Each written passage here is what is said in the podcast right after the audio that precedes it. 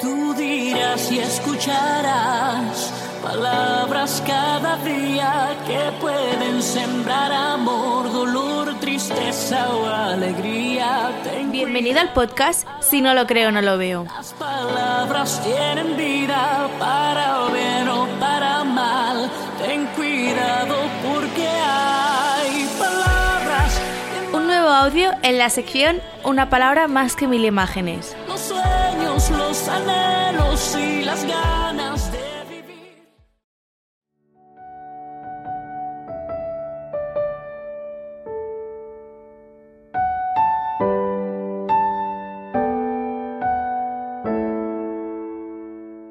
El tema de la reflexión de hoy es, ¿Qué tipo de Jesús?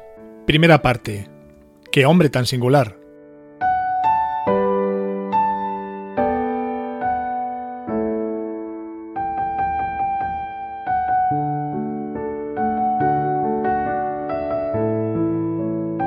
¿Qué Dios tan inhumano? En el libro ¿Qué tipo de Dios? su autor Michael Host dice, abro comillas, la mayoría de las preguntas que los estudiantes me hacen es sobre Dios mismo. No preguntan tanto sobre su existencia, sino sobre su carácter. ¿Cómo puede ser bueno si autoriza guerras, permite el sufrimiento, reprime la sexualidad, castiga a su propio hijo y excluye a las personas en base a sus creencias condenándolas al infierno? Cierro comillas. Realmente Dios es inhumano, porque si fuera un poco, solo un poco más humano, otro gallo nos cantaría.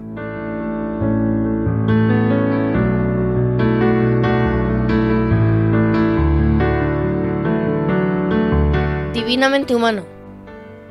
En un viaje turístico que disfrutaba por Israel, estaba impresionado por las explicaciones que el guía judío nos daba sobre Jesús y sus enseñanzas, junto a unas exhaustivas referencias bíblicas neotestamentarias. Es universalmente conocido la animadversión y rechazo del mundo judío, tanto religioso como secular, a Jesús y a su cristianismo. Esto se debe principalmente a dos factores. Uno, la autoproclamación que Jesús hizo de sí mismo como Mesías e Hijo de Dios. Y dos, el ancestral e histórico odio y las enconadas y obsesivas persecuciones al judío y a todo lo judío por parte del mundo cristiano tanto religioso como secular. Odio conocido como antisemitismo. Animado por tal reconocimiento público de la singularidad de Jesús, le pregunté que cómo sabiendo todo lo que sabía de Jesús no creía en él y lo reconocía como Hijo de Dios y Salvador. El problema, me respondió, no está en sus portentosos hechos y la profunda sabiduría de sus enseñanzas, perfectamente alineadas con las escrituras del judaísmo, sino en su parte divina. Añadió también, nosotros los judíos sabemos que Dios es uno y que no hay nadie más que Él. De igual manera que Él no puede tener nada de Él mismo en el hombre, tampoco los hombres pueden tener nada de Dios en sí mismos. Sin embargo, los occidentales, por vuestras creencias tan idolátricas, no veis a un Jesús hombre, sino a un Dios Jesús, y eso os impide comprender mucho de sus grandes y profundas enseñanzas. Si alguno de los dos estábamos albergando la posibilidad de hacer proselitismo, rápidamente nos dimos cuenta que unas posturas tan opuestas solo pueden acabar en una infructuosa y vana polémica, por lo que zanjamos el tema. Aunque tengo que reconocer que esa conversación desde entonces cambió la perspectiva que tengo de Jesús. Y ahora siempre me pregunto, ¿qué tipo de hombre es ese Jesús? ¿O qué tipo de Jesús es ese hombre?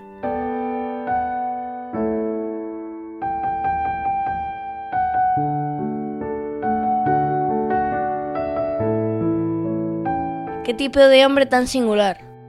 Jesús ha sido el único hombre que dividió la historia de la humanidad en dos antes y después de él.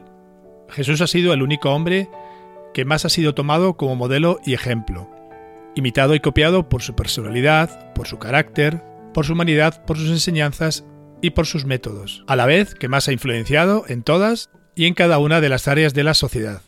Jesús ha sido el único hombre cuyas enseñanzas más han inspirado al arte, la música, la poesía, la pintura, a la ciencia, la medicina, la historia, la psicología, a la filosofía, la conducta, la ética y la moral. A la vez también que sus métodos se han aplicado al liderazgo en el mundo empresarial, político, militar, social, administrativo, económico, etc. También ha influenciado y abierto caminos frescos y nuevos en las tres grandes religiones monoteístas de nuestros tiempos, en el cristianismo, en el islamismo y en el judaísmo, y lo sigue haciendo. Jesús ha sido el único hombre que más seguidores ha tenido y sigue teniendo en y por todas las edades de la humanidad. En su nombre se han consumado las más nobles y altruistas acciones en favor del prójimo, a la vez que también en su nombre se han cometido las más crueles y viles atrocidades en contra de ese mismo prójimo. Levanta fanáticas pasiones, a la vez que obsesivas fobias. Incondicionales y valientes seguidores que dan su propia vida y las de su familia solo para agradarle, a la vez que incansables detractores y perseguidores que se pasan la vida negando no solo sus enseñanzas, sino también si existió o es un mito. Jesús no ha sido el único hombre que siendo inocente ha sido culpado, sentenciado y asesinado injustamente, pero sí el único hombre que fue voluntariamente a esa ejecución. Jesús sí es y ha sido el único hombre que querían hacerlo su rey, querían hacerlo su líder, querían que fuera su libertador de la opresión invasora, querían que fuera su Mesías, pero él mismo escogió ser solo su servidor, solo ser un esclavo, solo un reo, solo una injusta víctima, solo fue insultado, injuriado, escupido, ultrajado, menospreciado, azotado, abandonado, negado, vituperado, condenado. Solo fue un crucificado. Pero Jesús sí es y ha sido el único hombre que además de ser un gran ciudadano, un gran amigo, un gran hijo, un gran hermano, un gran maestro, un gran sabio, un gran profeta, un gran sacerdote, hubiera podido ser también un gran padre y un gran marido, pero escogió ser solo un gran salvador, solo su salvador.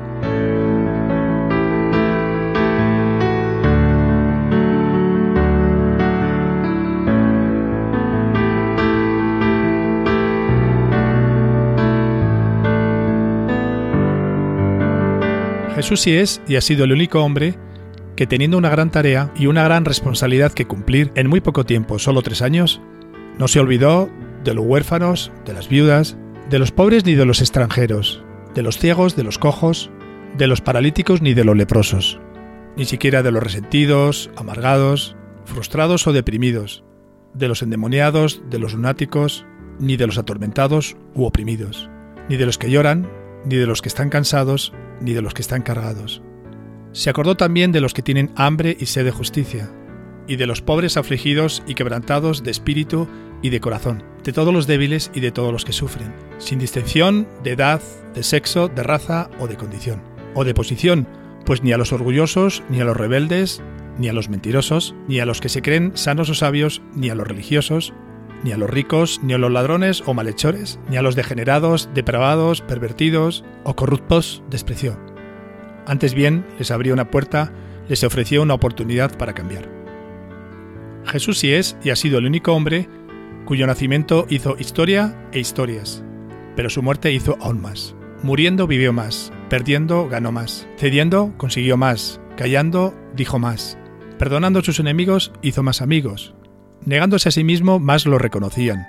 Cuanto más humilló, más lo exaltaron. Por quedarse solo y abandonado, más fieles y adeptos lo siguieron.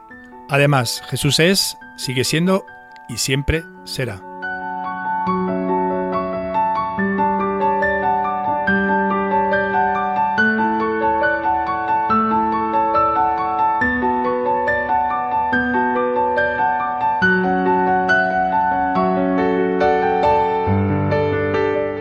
Entonces, ¿qué tipo de tipo es Jesús? ¿Quién es este hombre? Abro comillas. Pero mientras navegaban, él se durmió, y se desencadenó una tempestad de viento en el lago. Y se anegaban y peligraban, y vinieron a él y le despertaron, diciendo, Maestro, maestro, que perecemos. Despertando él, reprendió al viento y a las olas, y cesaron e hizo bonanza. Entonces les preguntó, ¿dónde está su fe? Los discípulos quedaron asombrados y aterrados, ¿Quién es este hombre? se preguntaron unos a otros. Cuando da una orden, hasta el viento y las olas lo obedecen. Cierro comillas. Hasta pronto, amigos.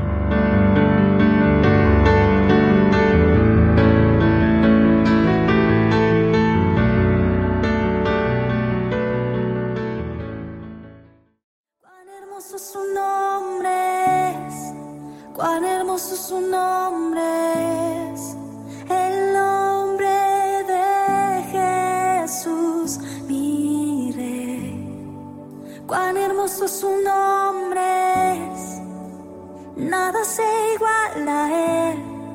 Cuán hermoso su nombre es, no hay otro nombre. Hay palabras que derriban y te golpean el alma. Hay palabras que condenan, dañando el corazón y. Síguenos, comenta y comparte en Instagram, Facebook, YouTube y en el blog y en los podcasts de Si no lo creo, no lo veo.